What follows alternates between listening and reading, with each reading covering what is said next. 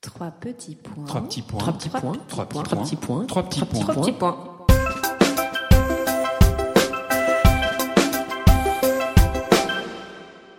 Trois petits points est un podcast dédié à la littérature, aux passionnés de lecture, ceux qui détestent finir un livre, qui rechignent à le fermer et surtout, surtout qui pleurent à l'idée de quitter les personnages avec qui ils viennent de passer du temps et se sont attachés. Bonjour Alix. Bonjour Julie. Quelque chose me dit qu'en ce moment, tu dévores des livres bien cosy chez toi. Mais oui, je n'ai jamais autant lu. Heureusement que cela ne fait pas grossir. Heureusement. Alors aujourd'hui, nous avons la joie de recevoir Christophe Onodibio pour son roman Croire au merveilleux, paru chez Gallimard, puis plus récemment en poche. Alors, on ne va pas vous mentir, hein. Croire au merveilleux n'est pas un livre feel-good à proprement parler puisqu'il traite de thèmes douloureux. Mais c'est un livre qui fait réfléchir. Vous avez peut-être lu et aimé Plonger, le précédent roman de Christophe, qui lui a valu le Grand Prix de l'Académie. Dans Plonger, le héros du livre, César, perd sa femme Paz, qui meurt après avoir disparu et laissé derrière elle son homme et son jeune fils, Hector. Eh bien, Croire au merveilleux, c'est la suite de Plonger, et le livre raconte le deuil d'un homme désespéré qui tente, comme il peut, de se raccrocher à la vie. Bonjour Christophe. Bonjour Julie. Alors moi j'ai une première question euh, directe. Comment as-tu choisi ce titre euh, si joli, Croire au merveilleux? Oh c'est c'est c'est gentil. Il fallait croire parce que euh, c'est quand même l'histoire d'un homme qui a besoin de s'accrocher à quelque chose pour pour aller de l'avant, pour repartir. Et l'idée de merveilleux m'était était très importante parce que j'aime aussi écrire des oui des textes qui pourraient s'apparenter un peu à des contes contemporains. Alors le merveilleux c'est pas les licornes et les et les elfes, hein. c'est pas de la fantaisie mais comme ça parle aussi des légendes qui nous ont bercés quand on était euh, petit, comme ça parle quand même de l'histoire d'un homme qui est sauvé par les histoires qu'on lui racontait quand il était enfant, bah ces histoires, que ce soit des légendes grecques euh, ou même euh, d'ailleurs euh, ou médiévales, il y a l'idée de merveilleux, c'est-à-dire ce qui n'est pas prévu, ce qui advient, euh, ce qui n'est pas rationnel apparemment, même si je pense que le merveilleux est très rationnel en fait. Bonjour Christophe. Mais bonjour Alix. Alors le titre euh, que j'adore aussi contraste énormément avec les premières lignes euh, Oui. terribles du livre. Si tu veux bien, je vais les lire. Aujourd'hui, je vais mourir. Je ne suis pas malade, je ne suis pas ruinée, je n'arrive plus à vivre, c'est tout. Amputé à ce point, est-ce qu'on peut même employer le mot vivre? Alors moi, ça m'a littéralement aspiré dans l'histoire. J'ai trouvé ça très très fort. Et ton héros décide donc de se suicider deux ans après la mort de son aimé, Paz. Parfois, on ne se remet pas de la mort de l'être aimé, tu crois? Bah lui, il s'en remet pas totalement parce qu'il a. Alors c'est vrai que tu, tu soulignes c'est, c'est ce premier chapitre qui était très compliqué à écrire. Pas tant à écrire que euh, à écrire en pensant au lecteur qui allait euh, commencer le livre là-dessus. C'est un père dont l'enfant a déjà perdu sa mère, donc il est lui il est seul avec cet enfant. Normalement, il devrait s'en occuper et qui euh, se dit quand même qu'il va infliger la double peine à son enfant. C'est-à-dire son enfant n'aura plus de mère et plus de père. Ça fait un petit peu beaucoup.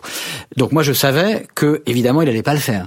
Euh, mais j'aime bien euh, commencer avec un coup de gong euh, comme ça. Euh, Je suis content que tu aies été aspiré dans l'histoire, comme tu disais, parce que il fallait pour moi prendre vraiment le, le- le lecteur et la lectrice euh, à la gorge.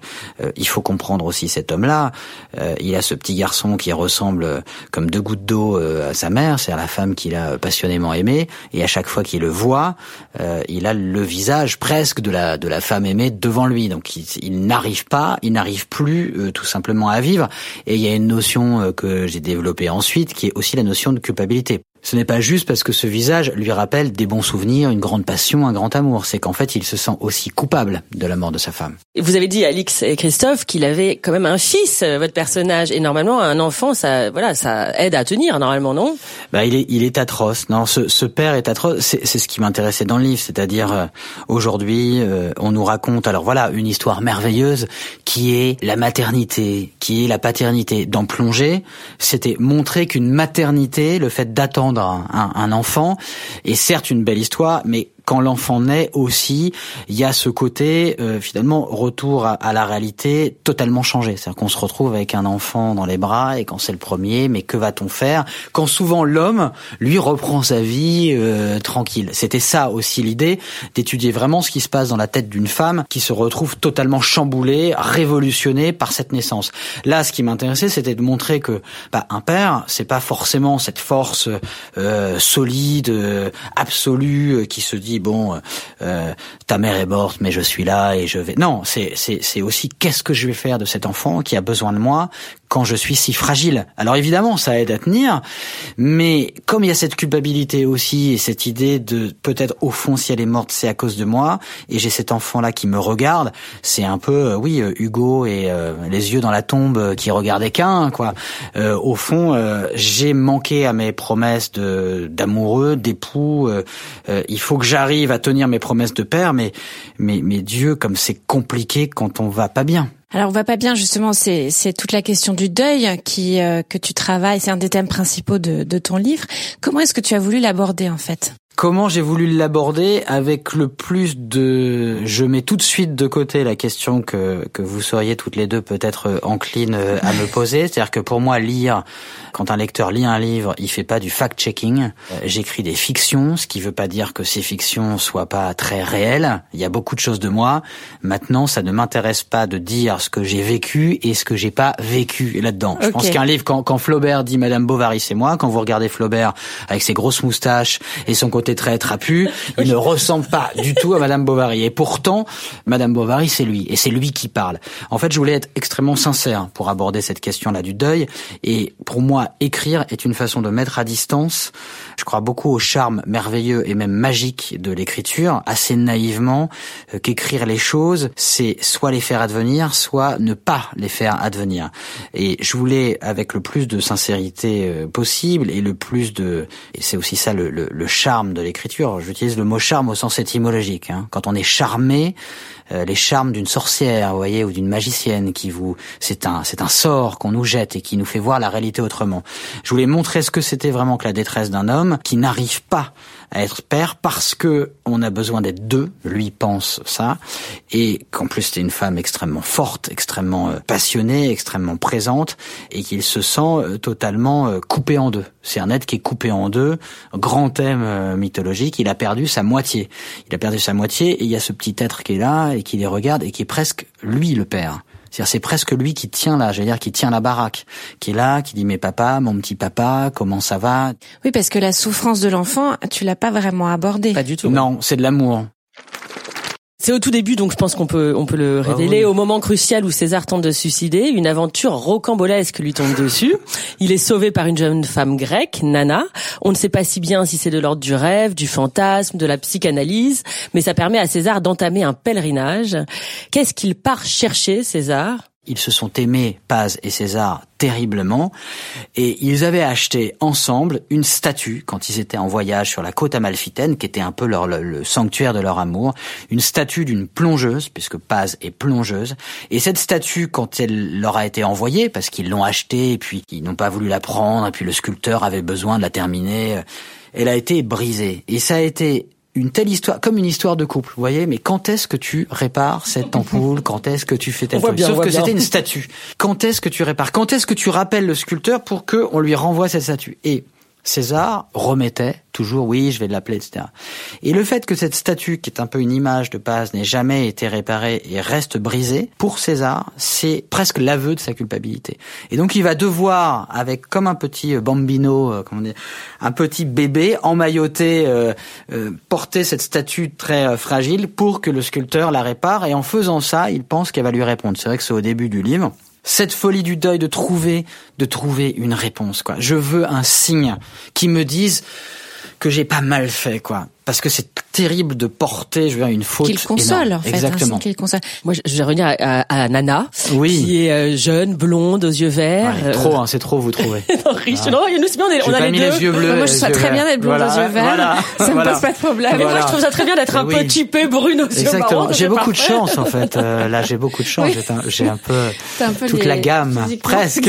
voilà. Deux personnages. Est-ce que c'était fait exprès d'opposer les personnages féminins ou c'est un hasard? Euh, Non, non c'était en fait euh, c'est un roman où il y a plein de signes et où il y a plein de, de, de, de symboles forts et que Nana soit blonde aux yeux verts, c'est pas juste pour faire joli, c'est parce que dans les textes anciens, qu'on soit blond aux yeux verts, qu'on ait un casque doré, qu'on ait un certain type d'animal de compagnie et que euh, on dit souvent euh, que mon père ne quitte pas ma tête, c'est pas juste qu'elle pense beaucoup à son père, c'est que Athéna, comme vous le savez, est née euh, du crâne de son père.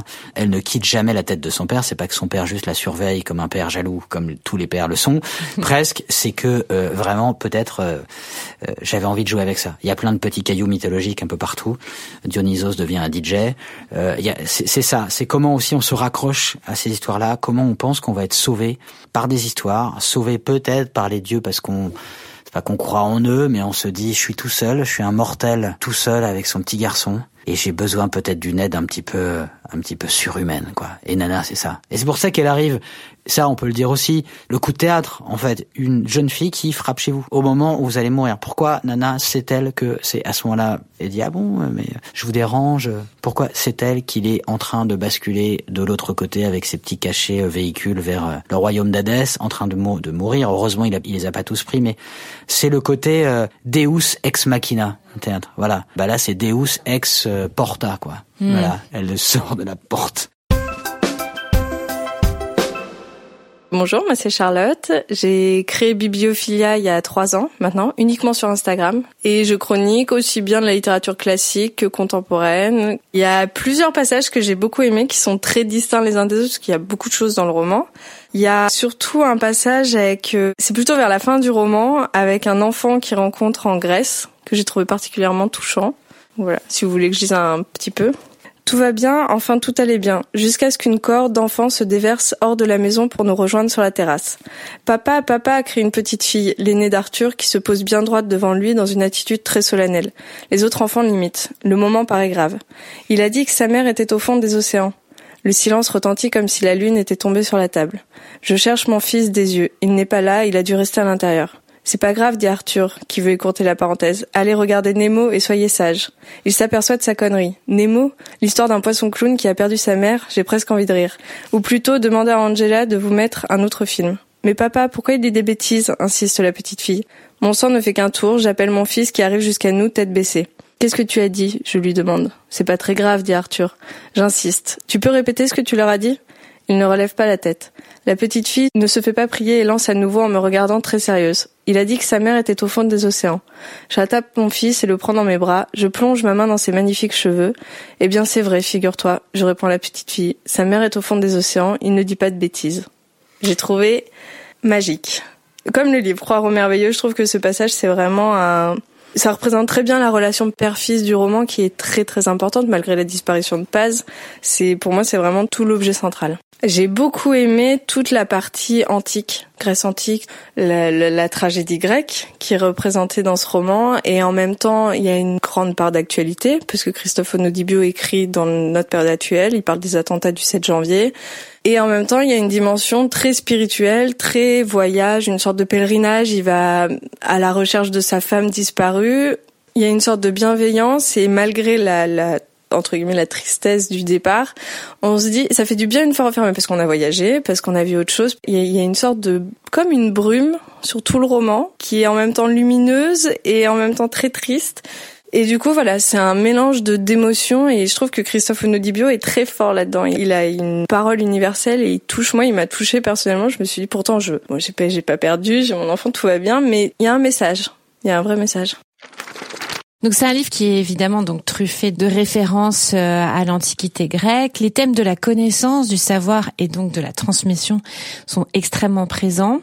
Pourquoi est-ce que ça te tient tant à cœur, Christophe? Quand j'étais un petit garçon euh, en Normandie, je voyais euh, tous les samedis à, 12 heures, parce que c'était de 12 à 13, on était déjà très fatigué, je voyais la Méditerranée surgir dans le paysage, dans les cieux un peu plombés normands, riches de, de de nuages lourds de pluie, euh, je voyais surgir la Méditerranée à travers des textes que nous faisaient lire. On était volontaires, on était tout petits, on était en fait en sixième.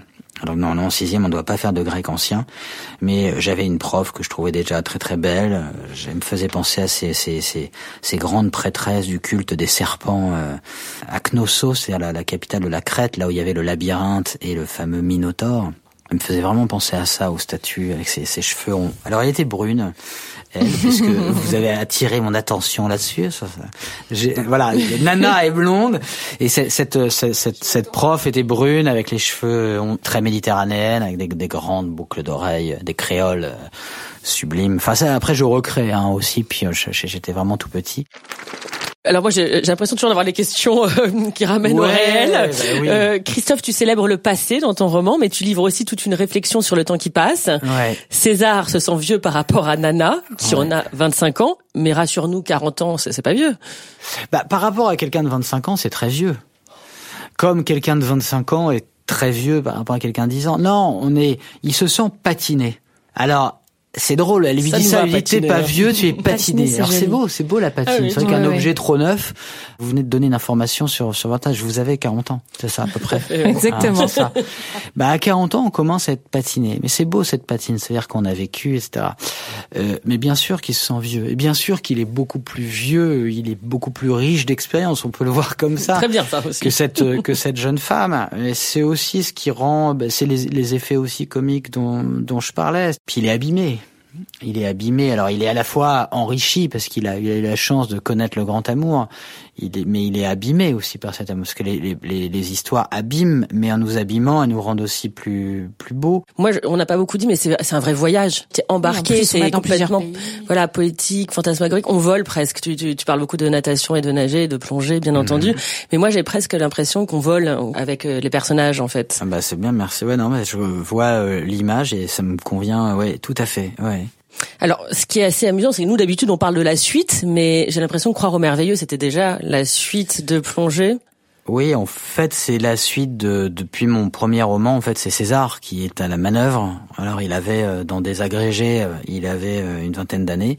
Dans Birman, euh, il essayait de se réaliser. C'était pas encore réalisé. Il voulait voyager, il voulait être reporter. Il se retrouvait en Birmanie. Alors, il y avait une, un autre personnage de femme alors, qui le guidait pas, mais qui le manipulait totalement. Il s'appelait Julie. Très joli Et voilà, prénom. très joli prénom. et, euh, et là, en fait, c'est oui, c'est c'est le c'est le même. En fait, euh, cette question à laquelle je j'essaie de répondre dans Croire au merveilleux, c'est c'est la, question que se pose César. C'est est-ce qu'elle allait revenir ou, ou, pas revenir C'est vrai que les lecteurs me la posaient, les lectrices surtout d'ailleurs euh, me la posaient. Et j'avais pas, on n'a pas toutes les réponses hein, quand on quand on écrit. Je me suis dit que si les lecteurs, les lectrices se posaient cette question, c'est peut-être que César se posait cette question-là. Donc euh, j'ai eu besoin de reprendre des nouvelles de mes personnages et de me dire bah ce petit garçon pour lequel il écrivait Plongée, qui était le destinataire en fait du livre, euh, qui a dû grandir, comment il se débrouille ces deux euh, ces deux mecs sans sans la fille? Comment ça va? Et je me suis dit, à mon avis, il se débrouille, enfin lui il se débrouille assez mal, donc il faut que j'intervienne. C'était un peu ça. Donc, euh, mais il n'est pas exclu que je les je, je les reprenne. euh, César grand-père, ça va être intéressant, je pense. Ah oui, on a hâte. Ouais. Une dernière question avant de, de terminer. Est-ce qu'il va y avoir un film de Croire au merveilleux comme il y a eu euh, Plongée En fait, je suis extrêmement attaché à ce roman. J'ai des images extrêmement précises de ce roman et je ne sais pas si j'ai envie pour l'instant que quelqu'un d'autre se penche. C'est-à-dire qu'autant sur d'autres, sur Birman, par exemple, ça m'intéresserait de voir quel regard euh, un cinéaste, une cinéaste pourrait, comme pour plonger, euh, quand Mélanie Laurent l'a adapté, c'était son regard à elle. C'est vraiment euh, C'est emparé complètement. elle s'est emparée totalement. Sur Croire au merveilleux, j'ai presque envie de le euh, garder pour moi. Ah, vous le réalisez Alors Non, on verra. J'ai pas dit, c'est c'est pas mon métier. Quand vous avez dit, vous voyez, euh, que vous aviez eu l'impression de voler, j'ai eu cette impression-là aussi quand je l'écrivais. Et je voudrais retrouver mes impressions dans un film. Le livre est le domaine du, du merveilleux, la lecture l'est, et c'est pas un hasard aussi si on commence quand on est petit à se faire raconter des histoires qui sont de l'ordre du merveilleux, du conte, de l'épreuve à traverser. C'est une initiation formidable, et en fait tout ça reste. Si je dis la vie est merveilleuse, je vais avoir euh, dit comme ça hors contexte, c'est euh, c'est ridicule, surtout quand on voit la situation compliquée dans laquelle on vit, politique, sociale, etc. Mais il y a quand même un ordre comme il y a un ordre du religieux, il y a un ordre du merveilleux qui parfois arrange les choses d'une manière très très euh, très étrange. Et donc très belle. voilà. Alors, on termine avec Julie. On a l'habitude de demander à nos auteurs une recommandation de lecture. Vas-y, tu as carte blanche. Alors, il y a euh, le livre dont je parlais, donc je le rappelle, mais j'en ai déjà parlé, donc Le musée de l'innocence de Oran Pamuk. Et j'ai envie aussi de vous conseiller un livre d'un auteur qui est mort il y a assez peu de temps, qui s'appelle, qui est un Américain, qui s'appelle James Salter, qui avait été euh, pilote de chasse en Corée et qui est en même temps le plus féminin des auteurs masculins. James Salter a écrit un livre qui s'appelle Un bonheur parfait qui raconte sur plusieurs années, plusieurs dizaines d'années, ce que c'est que, que le couple et ce que c'est que le mariage. C'est l'histoire d'un homme et d'une femme et de leurs amis dans euh, l'Amérique. Euh, je ne me souviens même plus d'ailleurs si c'est euh, les années 60, 70 ou 80, mais qui s'aiment, qui vont se séparer, qui vont. C'est le meilleur, c'est le meilleur, je trouve, écrivain du couple, des relations de couple, de comment un amour naît et de comment un amour meurt. C'est magnifique. Un bonheur parfait, c'est aux éditions de l'Olivier et le Musée de l'Innocence, c'est chez euh, de Oran Pamuk, c'est chez Folio. Donc deux romans qui parlent de l'amour et du couple et qui sont loin des clichés qu'on véhicule souvent sur euh, les romans d'amour. Il y a des romans d'amour qui sont des romans absolus, des romans sublimes et très très dans leur époque et dans le et dans le concret quoi, comme il faut écrire des romans quoi. Super. Et toi, Alix Alors moi, j'ai envie de vous conseiller de lire ou de relire la trilogie de Virginie Despentes, Vernon Subutex, sortie en 2015 chez Grasset. C'est mon plus gros coup de cœur de ces dernières années. Le héros Vernon Subutex est un ancien disquaire parisien expulsé de chez lui après la faillite de sa boutique. Il contacte ses anciens amis au fur et à mesure pour trouver un hébergement chez chacun d'entre eux. Se noue alors une intrigue trépidante pour retrouver une cassette vidéo qui pourrait faire la fortune ou la gloire de certains ou en perdre d'autres. Le héros est un homme ordinaire qui laisse couler sa vie et les personnages secondaires sont tous extrêmement bien ficelés. L'écriture de Virginie Despentes est poétique et malgré la taille des trois ouvrages, on se laisse totalement emporter. J'ai adoré. Et toi, Julie? Tu sais, je vais t'avouer que je ne l'ai pas lu cette trilogie. Il faut absolument que je m'y mette. Quelle chance Tu as beaucoup de chance, je t'envie. Moi, c'est un livre de la rentrée littéraire 2017, un certain Monsieur Pikeli sur le voisin de Romain Gary. Est-ce qu'il a existé ou pas? C'est l'auteur François-Henri Désérable qui va faire une enquête sur les traces de cet homme à Villeneuve, euh, la ville de naissance de Gary. C'est une aventure très poétique là aussi, une écriture pas loin de celle de Beck BD par moment, l'humour euh, assez décalé que j'adore.